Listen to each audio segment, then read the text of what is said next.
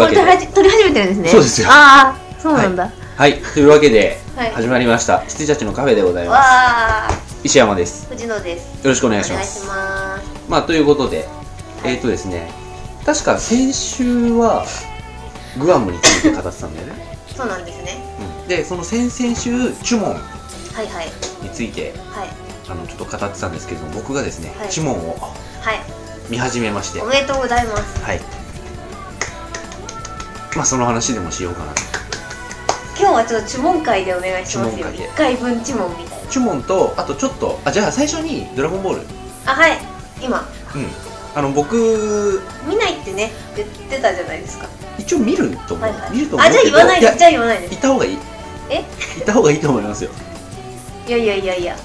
いや言ってください。あの私はいやいいいなって思ったのは、うん。あの魔風派の,、あの炊飯ジャーをうんマフーバね。壺にしてくれたことだってあれあの世界観であの「ドラゴンボールエボリューション」の世界観で炊飯ジャーだったら私もう救えなかったと思うんだからね僕が思うにねあのとんでもないはい。バカ映画にしてくれたらはいはい。よかったんですいやなんでもう全然バカ映画じゃないんですよ。すごい真剣にやってるんでここでここだけ炊飯ジャーだったらまあこれはもう終わってると思っそうそうだからたんでそういうところい一挙手一投足がもう普通の映画なんだよ、そうそうそう壺になってたんです。はい。うん、なんか炊飯ジャーってすげえいいアイテムじゃないですか、炊飯ジャーに封印するんですよ、うん。うん、壺にしちゃいったりねやだからそういう案を使わないでくれてありがとうって感じでした。君たちはもうドラゴンボールエボリューションのチームだから、うんうんドラゴンボールの炊飯ジャーは使わないでくれたのね。ありがとうっていう感じでした。救いを求めて。そっちはそっちで勝手にやってくれっていう感じ、うん。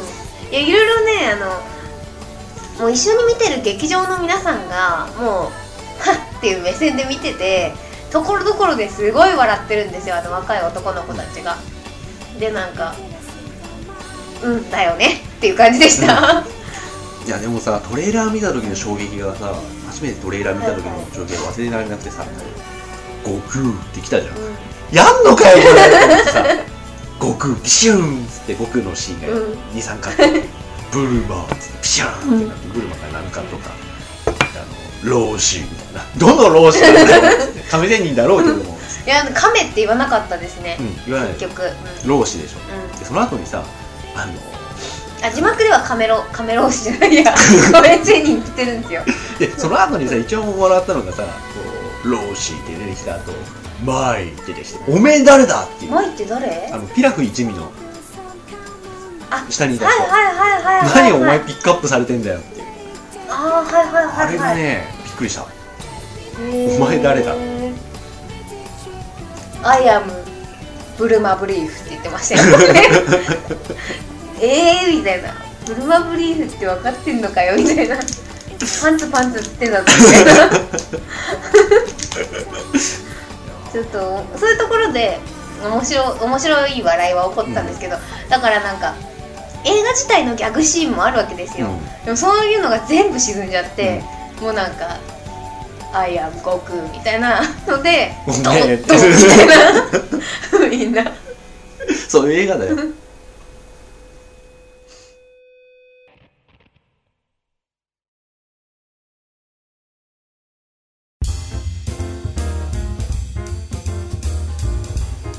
はいというわけで、えーと「ドラゴンボールエボリューション」の話から、はい。まあ、僕見てないんでね見たいと思いますよ。いやーあのなんかちょっとね原作をなぞろうとしてるところとかがあってヤムチャ出てきますよ。うん知ってますよ。見ました？見見た。ヤムチャとブルマがねなんかちょっと恋仲になりかけるところとかね強引でよかったですよ。ああすごいすごい急だなこの二人くっつくのみたいな感じでしたね。うでさあの「ドラゴンボール」のエボリューションの話になってさ、会社でん。ねであの、まあ、見た人あ見た人はいないのかまだ。でなんかはい一応ネタとして見とこう的うんうん。な話がダーってなっててその時にあのなんだっけ結構映画を知ってる人が、うん。でもあれ監督さファイナルディスティネーションの人でしょ？みたいな、いで言っていやあそうなんだ。ってなった。そのそれに間髪入れず僕が、でも同時に「ザ・ワンの監督ですけどね。って言って。なんだ。ザ・ワンか。っていう。あれ面白かったな。いやドラゴンボールはね、あの見ても見なくてもいいですよ。本当 あの88分だしさみたいな。私もうちょっとあるかと思ってたら、すごい早く終わっちゃって。であとほぼ戦わないですよ、うん。やっぱり。あの私が見たかったのはこう例えば、まあ、ピ今回敵はピッコロさんだっていうことなんですけど、ピッコロさんに殴られて空の上の方でねうん。あの山を3つぐらいこうチロンチロンチロンチロンベシャーっていくじゃないですか。あれが見れるかなと思ったらなかったです。あのねウォシャウスキーに取らせればよかったんだよ。リンダ・ウォシャウスキーにさ もうちょっとちゃんとやってくれたと思う、うん、いやなんでこれを「ドラゴンボール」をやりたかったのかわからない感じでしたよ。なんか設定本当に設定だけキャラクターの名前と「ドラゴンボール」っていうのを7つ揃えると、願いが叶うっていう設定だけが残ってる感じで。そこだけだってさそれ確かにさ「ドラゴンボール」の外枠だけどさ、外枠だけ取ったら普通の話じゃん。そうそうそうそう。だからあのギャルのパンティーをくれなんて言える雰囲気じゃない。あの普通に人を死んだ人をあの生き返らせるために使わなきゃいけなかったんですよ。あれちょっとね緊張した。なななその最終的にその「ドラゴンボール」集まった時にみんな真剣なんだよ本当に。そうだよ。記念すべき連載始まって初めてシェンロン出てきた願いがそれなんだよね、そうですああびっくりした。そうそうそうそう。そんなこと言ってられる？雰囲気じゃなかった？全然。いやー。みんな必死でしたよ本ひら。パサン？いやー思い出した。そうでしたね。当そんなそんな漫画だったのに。そうだよね、うん。あられちゃんだもんねだって、うん。前作が。そうそうそうそうそうなんですよ、そういう人だもんね、うん全然そんな感じじゃなくて。で疲れてゴーゴーアックマンとか言った人でしょ？でなんか結構真剣に地球を救う話なんですけど、うん。なんか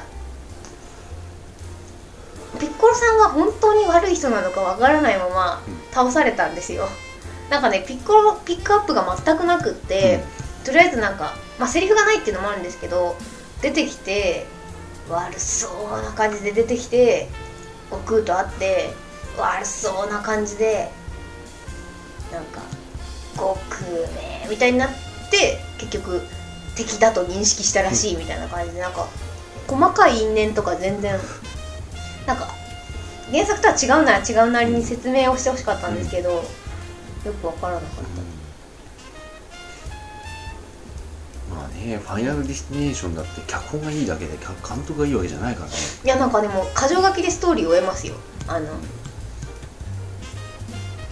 いや私がえって思ったのは、まあ、悟空のキャラクターがあの悟空じゃもうないっていうのは分かってるんですけど、あの父父がいるんですよ、うんうんで学校のなんかイケメンギャルみたいなのが父であ知ってます？うん。そこら辺は知ってます。父ででなんか父のことちょっと好きなんですよ悟空がでなんかあのこうその父がその学校のちょっとまあ不良でちょっと強いみたいな男の子の、まあ、彼女彼女じゃないんだけどそこら辺とつるんでる中でで悟空が普通だ。普通のよくあるよくある話。でなんか結局その父が格闘技やってたのよ私みたいな。あなたと私一緒ねみたいな感じになってでまあなんだろう世界が破滅すあ、まあ、ピッコロさんが世界を崩壊させるから俺が助けなきゃいけないって亀仙人のとこ行ってで、まあ、カメハメハを、えっと、習得しなきゃいけないと。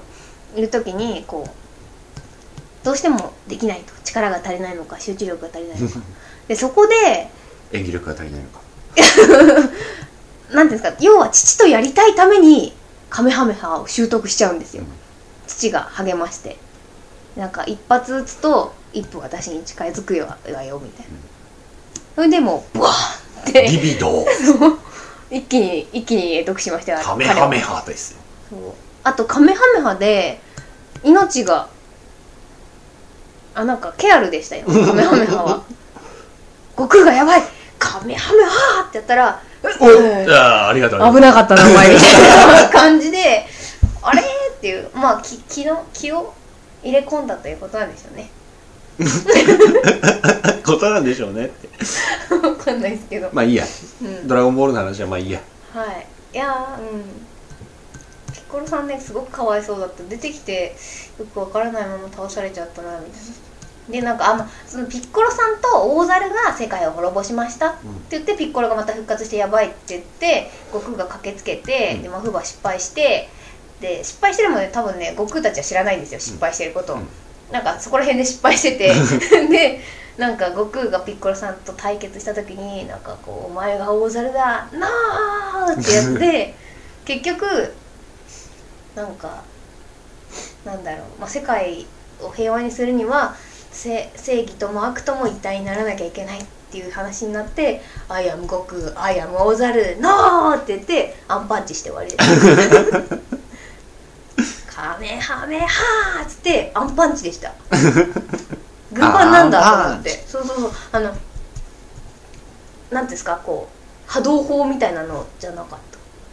波動砲の後に自分も追っかけてってパンチしてました。ジャンプしない昇竜拳だ。うん。そんな感じでした。斜めジャンプの昇竜拳。でした。ははいい。ということで注文どうぞ。私はもうちょっとネタバレをしないように石山さんに話しますよ。どうですか？えー、っとねまああのー、なんていうんですか大日本の大河ドラマに近いものなんですけど、うん。日本の大河ドラマもそんな見ないしうん。うんあとねなんか「漢の国が」とかなんかこう「高栗が」とか言われてもうん。三国志も本当興味ないんで、うんうん。正直ダメだろうと思って、うん。一応富士の日に進められるままあの頑張って4話まで見てくださいってはいいう話だったんですよね、で4話までなら見るかと思って見たら、もう1話終わった時点でもうメール打ってきて 「ヘモス!」って、面白いでしょう、あの国同士の争いじゃないじゃん、まずはねそうですよね。で国同士の争いになってもどうせあの2国間でしょ、うんうんうん。だからねすごい分かりやすいんですよね、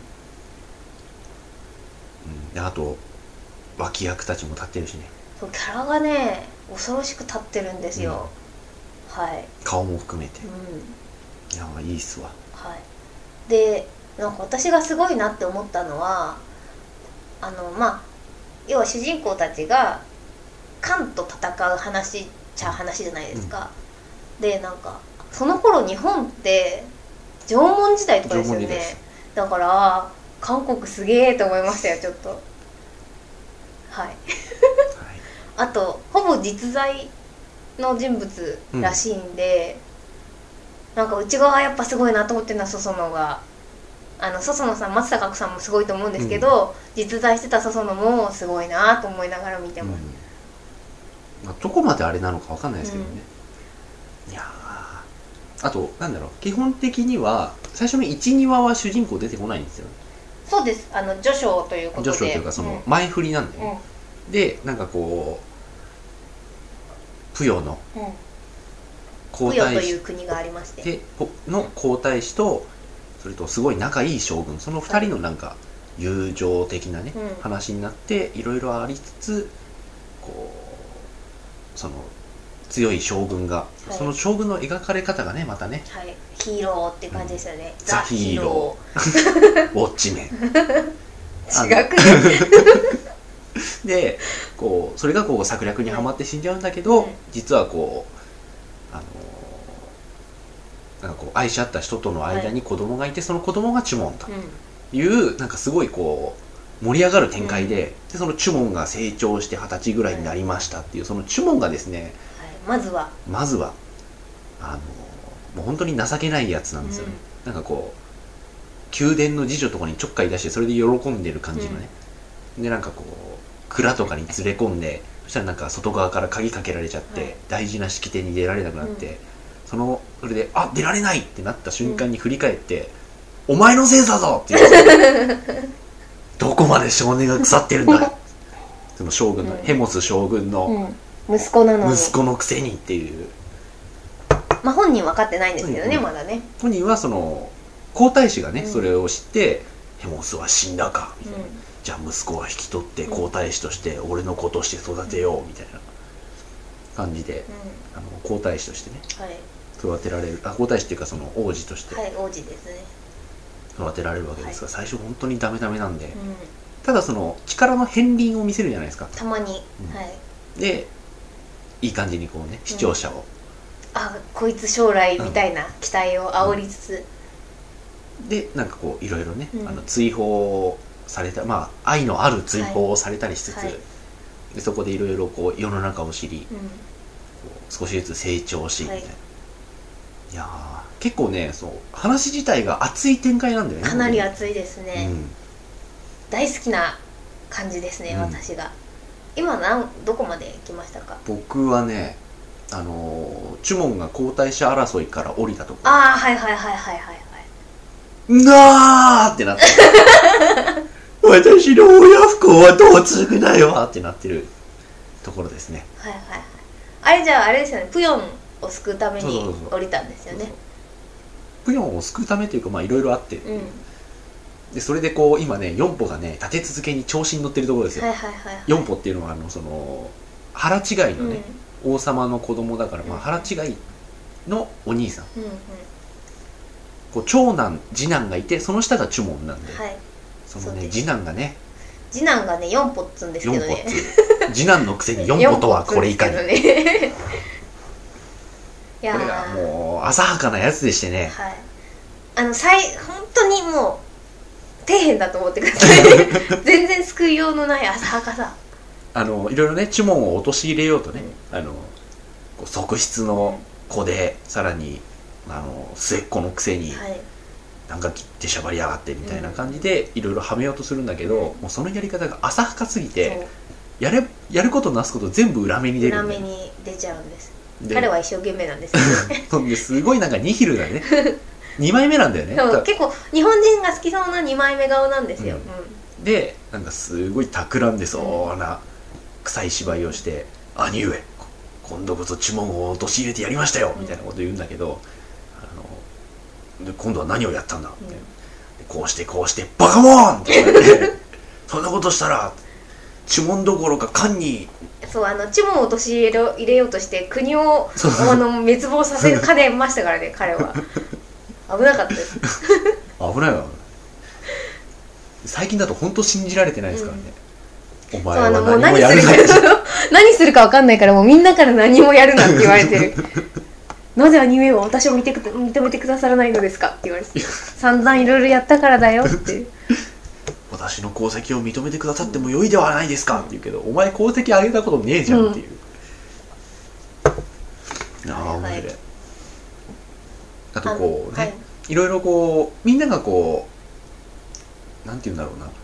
基本的には計算で動くじゃないですかみんな、うん、そうですね、あの情というより計算で動くじゃん、うん。その中にポロッとうん、情で、情をはい最も大切にする人とかいると、その人が立つし、あと今まで計略だけで動いてた人がポロッと情で動いたりするっていうのも結構、うん心にきますね、うググッと、うん、はい。あとなんだろう。あのー、3枚目うん。ポジションの人たちがね結構はい。いいんですよ。3枚目ポジション。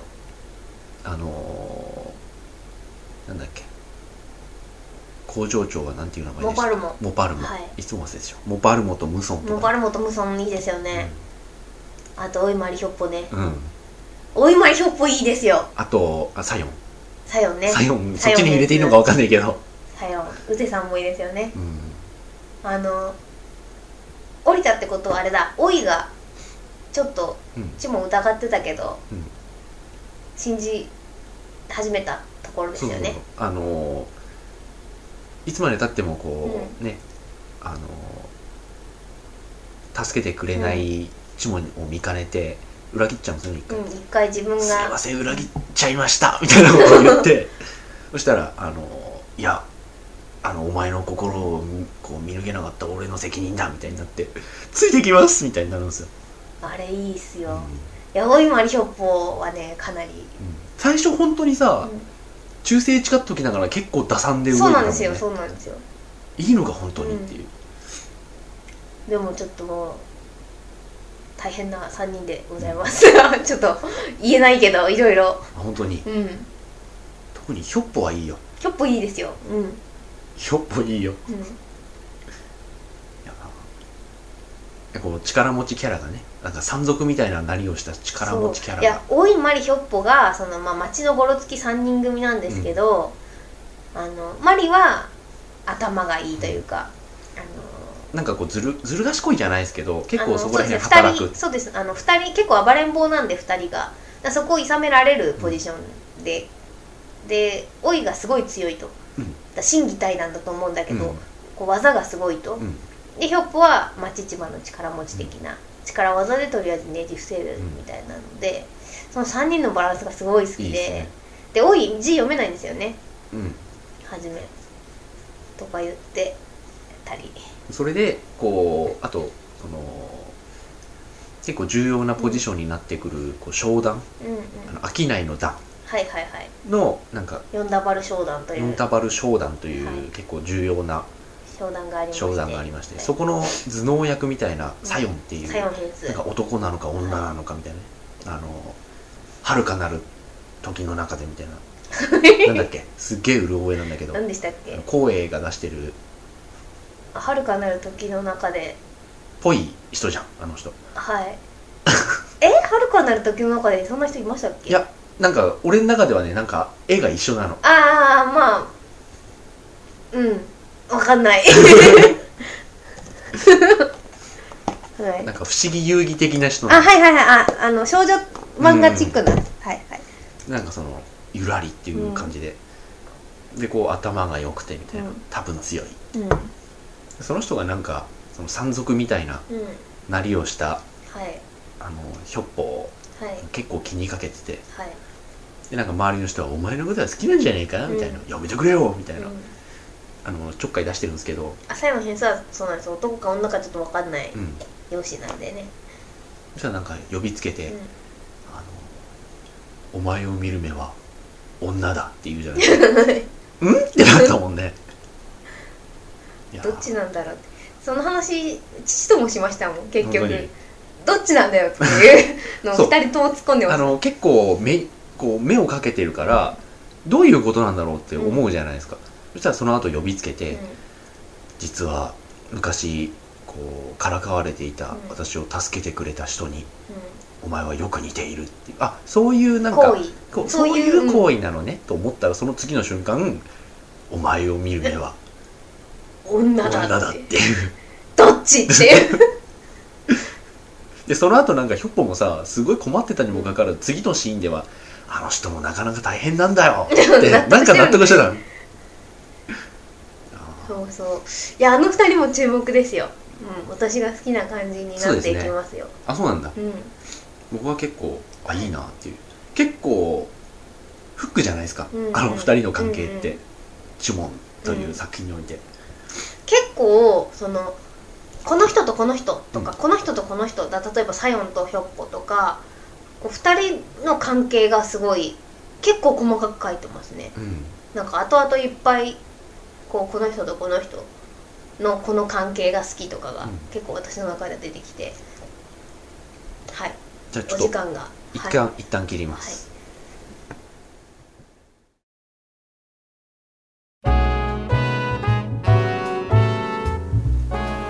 はい、というわけで、はい。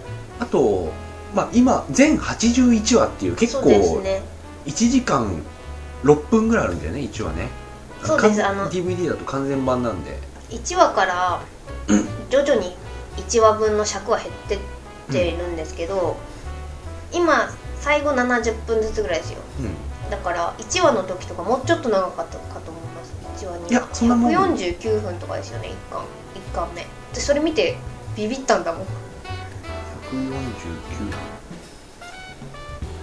いや70分超え200分以上かよみたいな3話入ってて200分以上ある。あごめんなさい。うちには収録のやつ商品のやつなんで。そうだからそうだね。70分ぐらい、あってさらにそれが81話ってどんな壮大さなんだよと、はい。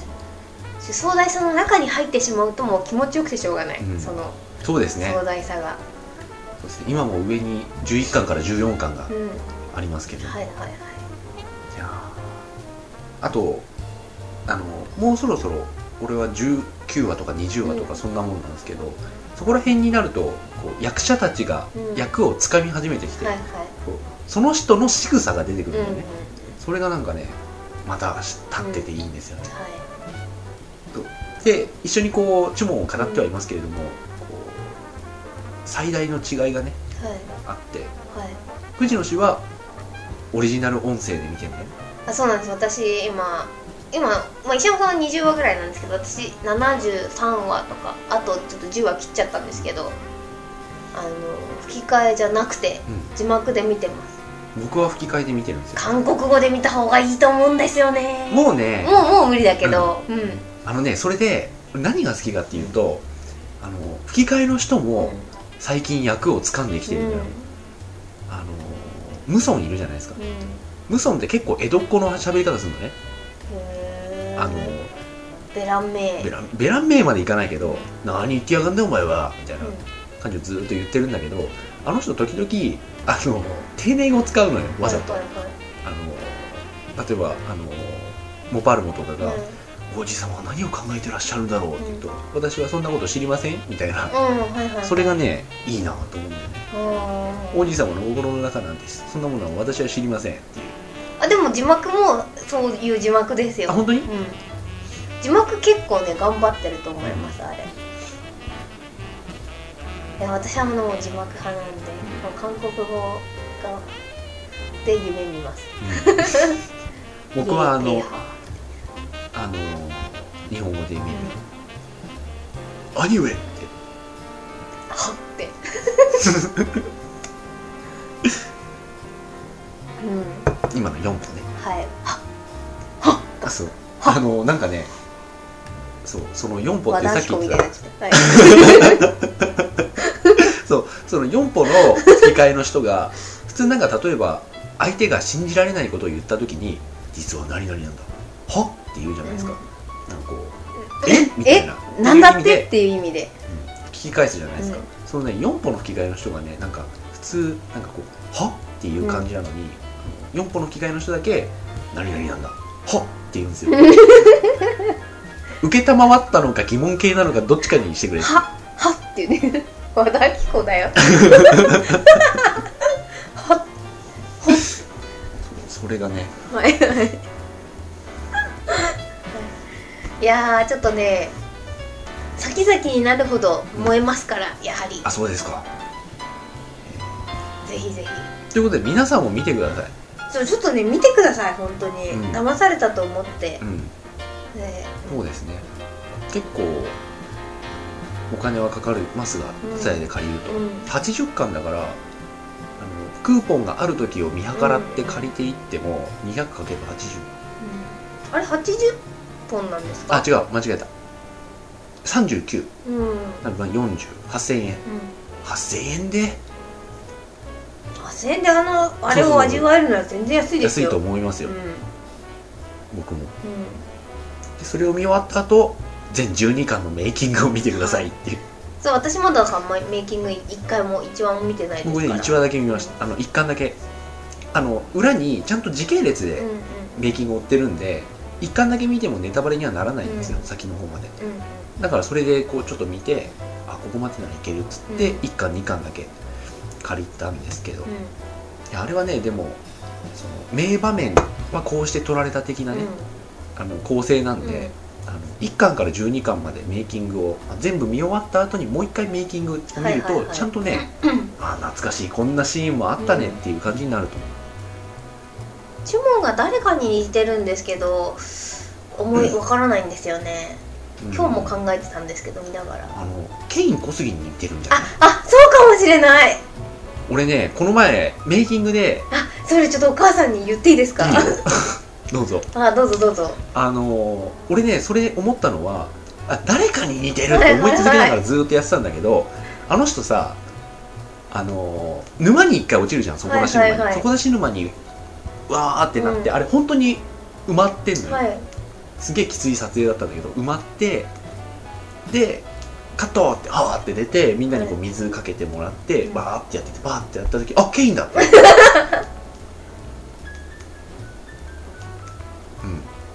いやーちょっとあれでしたよ。アハ体験で。し たそうケイン小杉なんじゃないかな。うーん。へえはいはいはい。まあなんか俳優にね似てるんですよ。あの、なんとなく。うん、うん、こう笹生のは松たか子に似てるとか、あれはでもぜ誰が、うん、誰が見ても思うとかこう誰々が日本の誰々に似てるみたいなのがあったりとかして、テソは誰ですか？手相ね手相ね手相わかんないっす。テソなんかあのポジションに行ける人ってあんまいないですよね。うん。わかんないっす。あとあれです。よあの商談のなんかか管理人じゃないですけどウテじゃなくてさようサイモンでなってこの人いるじゃないですか。ケピル。ケピル編ケピルだっけあのケピルそうそうってあの人があのー俺的には高橋秀樹なんですよ。はいはいはいはい。あれ西田敏行って言ってたっけ？あいや私無尊を西田敏行ってさあーそっちか、なんか納得。うん、しますね、はい。しますね。はい。似てるあとあの後々ちょっと出てくる人がいてその人はもうこの人にしか見えないっていう人が一人います。わかりました、はい。あとは？あのね俺的には？どうぞどうぞ。俺的にはあのーあれですよチュモンのお母さん宮沢りえなんだよね。あはいはいはい。あのね。はいどうぞどうぞ。あななんどどうぞってかごめんなさいもう名前違かった。私もう一人。あなんでもない。何ネタバレになるから言いません。わかりました、はいでもメイキング結構良かったです。あの言わないでくださいあんまり。わかりました。言わないでくださいお願いだから。まあ藤野氏も言いたいところを我慢してるので私も言わないでください。言いたいことはいっぱいあるんで。すぱいあるいやー。つうかこの後僕の続きから見ませんまた。あいいですよ。1話ぐらい。はいはいはい。結構ね一緒に見るとまたね。私だって実はこうなんだろう。2回ぐらい見てるんですよ。ちょこちょこ。ここのシーン見たいからっつって、うん。そこのシあそうなんだーンまでをもう一回1話分見たりとか、結構振り返り好きなんで。うん、うんまあ今のところ僕は一通りですけど、うん、うちの父なんか3回4回見てますからね。自分が見終わって自分でもう一回見て私が見てるのをもう一回見てとか、まああれは。いい、うん。うん、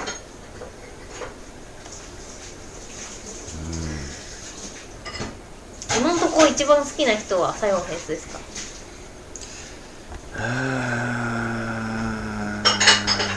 まあ4歩好きだね結構あのポジション的にってう。ん。いう、ただ普通にあこれはドミシャラっていう人はやっぱ最後なのかな。初めヘモスでしたよね。ヘモス、うんでまあヘモスもうん。そうですよ、でもあの人まあうん。しね、いやでもヘモスはでもそうでしょ。うん。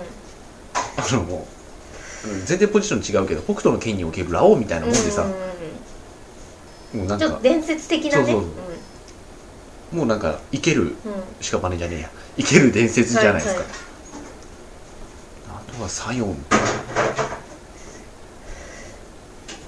ですかね。うん。で一番嫌いなのはあのいいいいい意味で物語上で一番こいつっていうのは。物語上で一番？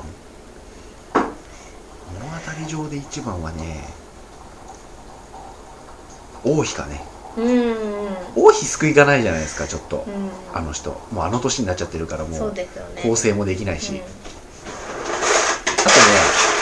あの全然そういう役柄とは全く無関係で苦手な顔の人が、あの読売の下にさすごいはいはい。小さい人が2人いるじゃないですか、あえっとソリョウとフィですね。うん。の小さい方。あのああ顔ねどうしても俺ダメなんだよね。フィリョカあのちょっとポポカホンタス的な。あ あの俺はアジア的な。俺はあの名前全然知らないから、あの小5と中2って名付けてるんだけど。うわ小5顔っていう、中2顔。能力はあの神通力はこう読売が認めてる巫女さんなんですけど。いやだってこうチュモンのことをさ探りに行ってチュモンの目の前にバッて立ちはだかって見つめて倒れるじゃないですか、うんあの時本当怖かったもん。何者なんだっていう。なんかシャイニングかよっていううん怖さがありうんますよ。うん正午って怖いわ。いやー。いやー見てみてくださいもう。ん。いや見てますよ。間違いなく最終回までは見ますから、うはい、向こう半向こう23ヶ月で、うん、藤野氏はまあ言えなかったらいいんですけど一番好きなのはどなたなんですか？私今んとこマリですね。あそうなんだ、はい。マリ。もうマリ。それは何？僕の知らないその先に何かきっかいけがあるや私その頃からもうマリ好きでしたよあそうなんだ。こいつは化けると思って。あそマリ。とあと最近最近オイが好きです。うそうですか、はい。俺多いちょっとダメなんですそうあのね私もねダメだったんですよ。そのその頃。多分ちょうど石山さんの頃がオイダメだったんですけど。ちょっと自己主張強いじゃないですか、うんうんうん。で結構カッとなる性格なんで、私もちょっと苦手だったんですけど最近オイが株上がってますね私の中で、い。やーでもあとねあとあやっぱねサヨンとモパルモが好きだね、はい、うん。あとソソノも好きです。そうですね。うん。それはそうなんですけそう。どあそこまでいくとなんかまあそれはそうだろうって思っちゃうんで、うん。ちょっと外しますが。うモパルモはいいっすね。んうんうんうん。あの職人肩に。はい。なのになんかちょっと弱々しいところが、あと誰？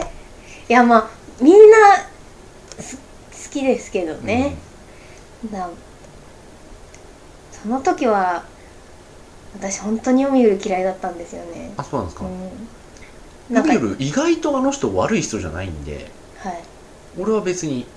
あのねテサジャと読売がすごい嫌いな時期がありました。そのその時じゃないかもしれないけど。もうちょっと先かもしれないですけど。テサじゃあねあの人こそ生ける屍みたいな顔してますからね 今一番嫌いなのはもう言えませんけど。あ言えないはい。人物が、はい。あとそれは本当にヒールでこいつ嫌なやつだなーっていう嫌いな人が一人とあの根本的にこいつ嫌いっていう人が一人います。あそれはまだ僕も知らない。言えません。ヤンジョンはねき好きとか嫌いとか言うまでまだ出てきてないうんんですよね、うんうんうんあの江口洋介、はいはい崩れたはいはい。崩れそう江口洋介そうそう。そうそう同じだ。よ みんな考えることは同じだ。なんかね江口洋介だよ似てねますね。失敗した江口洋介だよね。トロトロトロトロボン！ちょっと江口洋介が妖怪したような。そうそう溶けちゃったような。そのあのなんかこう。皮膚が盛り上がってみたいな。目が。くぼんでまた実験は失敗だ！みたいな。ヤンジョンができてしまった。みたいな感じのやつだよね、はい。江口作ろうとして、うん。な感じです。で江口がこうなんかこう水槽の中でプクプクプクってなってるヤンジョンを見て、お。ショック 俺はクローンだったのかみたいな。まあそんなことはどうでも すいません。こんな感じかな。まあ呪文は呪文でねうん。実は主張がないですからね。ジモンねそうなんですよ。あの人結構ほら主人公でさ、うん。で中国の伝説っぽい感じの主人公だから、あの自分の気持ちがどうこうっていうより、うん。正しいことがどうこうっていうふうに動いうんそうですねき始めるじゃないですか、だからねあんまり主張はないんだよね、うん、だからどちらかというとチモンに感情移入するよりは周りの人たちに、ああっていう感じですね、ジモンはまあ話引っ張ってってくれっていう、そうなんですよ。いやでもうんうん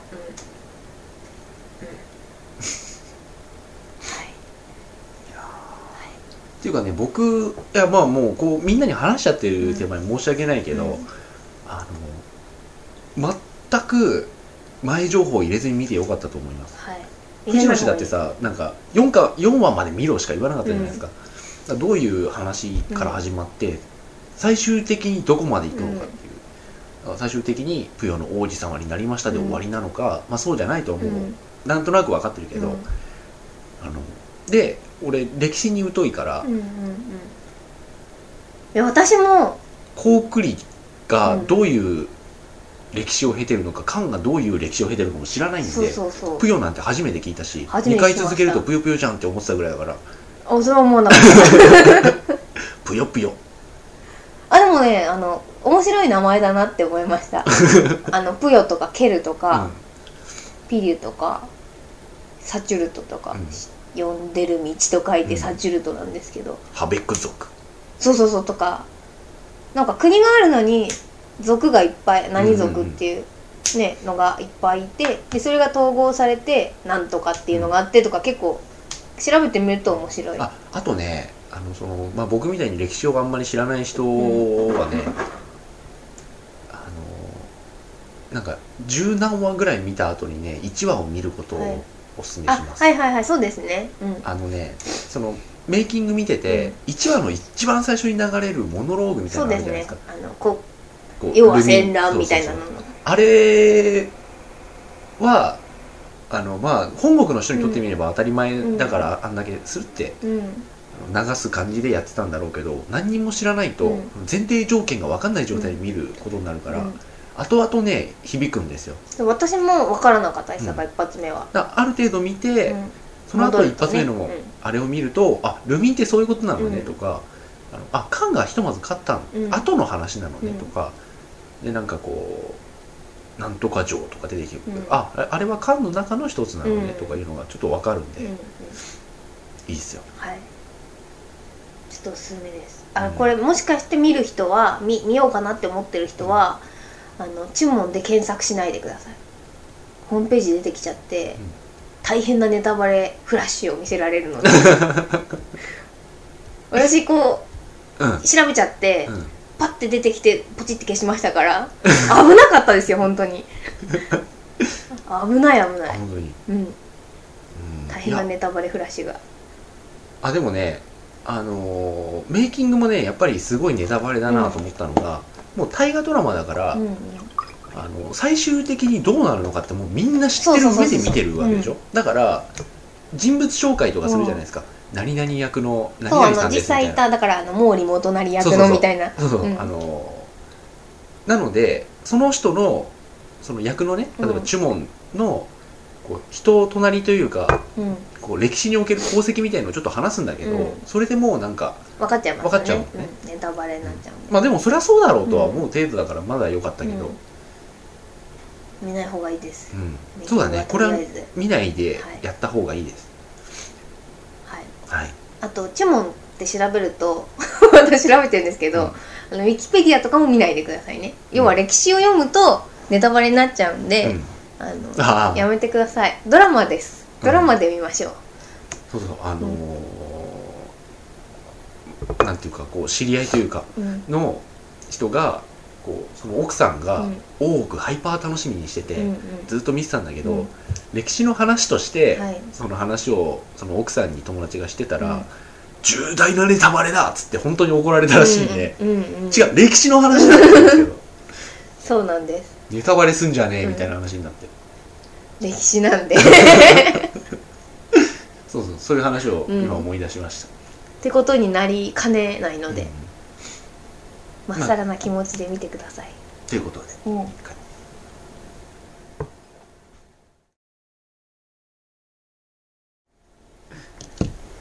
い。やーチュモニングサントラ欲しいよ。あの私ちょっと着メロ落とそうか迷いましたもん。本当に？315円だから今踏みとどまってるけど、それはちょっと高い、ね。うん、いやー。久々にねドラマに燃えたそうなんですよ。私もドラマとか見ない。あの高校生中高生の時は大河ドラマを私すっごい好きあでタイガー見ないや、大河ドラマは見てたんですよ。毎週日曜日楽しみにして、俺毎週水曜の夜9時からうん。佐生妙子最後の事件を楽しみにしてあたのが最後、はいはいはいはいはい。あれはすごかった。あとその後ナイトヘッド見てうんうん。飯田ジョージってなってるけど、うんうんうん。最近音沙汰ないドラゴンヘッドとか撮ってどうしちゃったんだろうっていう、うんドラマ全然見ないんですよねね。私。基本的に、うん。なんか結局人気が出て映画化される時に一気に見ちゃって映画見るとか。だからあでもリアルタイムで見てたのは「踊る大捜査線」とかはあリアルタイムで見てました。そっか。一応踊る大捜査線は見てたわ、うん。とかなんかそういうこう重要なところは抑えつつみたいな、あと白夜行みたいなあと。あはいはいはい。白夜行 DVD いりますか？うん。あげますよ。ありがとうございます。はい。白夜行見たい。ボックスで。多分原作の方が面白いんだけど。私持ってたと思います、ただあのー武田鉄矢が見たい。あの役に武田鉄矢当てたのはすごいいいなと思った刑事役でした。うん。でもいい感じなんですよ、うん。なので。はいはいはい。それ以来ドラマって本当に見てないねテレビシリーズ一気見はいあのアニメのうん。テレビシリーズ一気見はうん。結構あるんだけど、春日とかも見たし、うん。ドラマはなんかないかな。あでもうちの父がすごいドラマが好きで多分全部見てるんですよあの人、うん。毎週の僕もやってるねドラマを。中学ぐらいまではね、うん。全部見てた。それにたまにこうたまにというかなぜか毎週水曜日早く帰ってこれるとかが重なると一緒に水曜日のドラマを見てたりします、うん。あの斉藤さんってあったじゃないですか？覚えてます、水木有さんの。覚えてない。あの1年前か2年前のやつなんですけどそれはなぜか見てたりしました。もう最近のドラマ全然わかんない、うん。あと月9か。今の月9はなぜか毎週見てますね。月9とかほど遠いよ。うんでも9時にはお家に着いてたりするんですか？しないですね。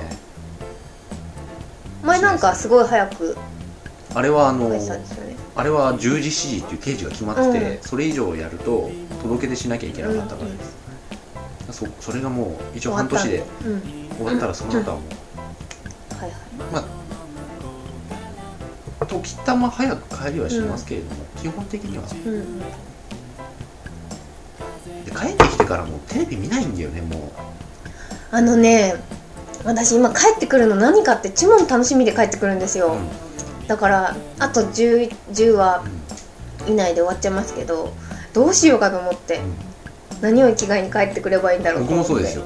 だってあのまああの仕事でうん。出張先に行った時に議事録をりたいからっていう、で帰ってきてから手書きしたものをそのまま起こすと、結構時間食うんですよ、うん。なのでもうノートパソコン買っちゃおうっつって買ったんですけど、あの本当の理由はそれ20%ぐらいで、80%は寝ながら注文見たいから買ったんですよ。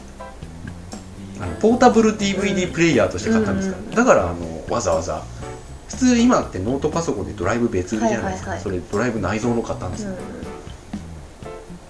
ということで注文は結構楽しみ。にん見てください。この後見ましょうとりあえず1話は、そうですね。はい。まあおも結構いいところかどうかはちょっと怪しいんだけど、まあ大丈夫でしょう。はい。帰ってきてからもテレビ見なくなっちゃったから、うん。テレビ見るとしてもワウワウだからね、うんうんワウワウで何やってんだろう。って、うん。あ CSI はいいやみたいな。うんうん。うんそれでこうあとはゲームやるだけだから、うん。ドラマは見なくなってしまう久しぶりにこう実写の連続ものを見てますよ、うん。そういうわけででかつてない尺でしょ。うん。そう手出さないじゃないですか、うん。81話ってなるじゃないですかまず。っていうか時間としてもさ、うん。あれ90時間ぐらいあるでしょ、うん。絶対。はい。100時間ある？あるでしょうね。クラナド以来ですよ。はい。100時間。一つの物語に100時間を費やすのは、確かに。うん100時間って尺ないよ、うん。はい。楽しみにしてください。はい。はい。ということで、はい。そろそろ。じゃあ皆さんも見てくださいでもぜひ。はい。じゃあおやすみなさい。おやすみなさい。風よ吹け。そして